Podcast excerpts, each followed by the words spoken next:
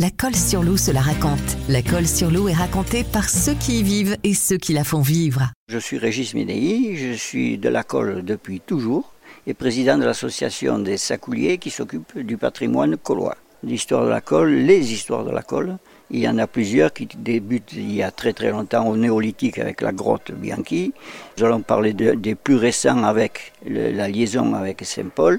En 1016, la construction la préférée de tous les Collois, le Canadel, qui aurait été la première église de la colle. François Ier est venu visiter les remparts de Saint-Paul, qui lui semblaient un peu faibles. Donc il est venu et avec euh, Vauban, ils ont décidé qu'il fallait les restaurer et les renforcer.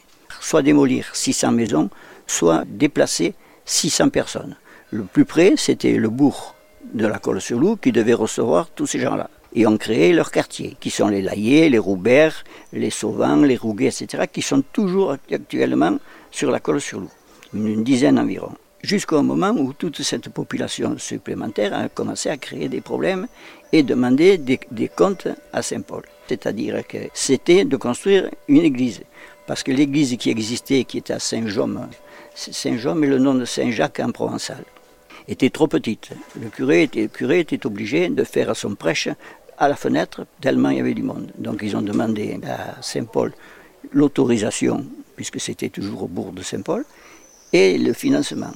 Ça a duré des années, des années de discussions, de, procès, de disputes et compagnie. Finalement, Saint-Paul a cédé, à condition, bien entendu, de ne pas donner d'argent.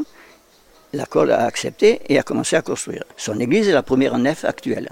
Et discussion, discussion, discussion ont amené à séparation. En 1793, la colle se sépare de Saint-Paul.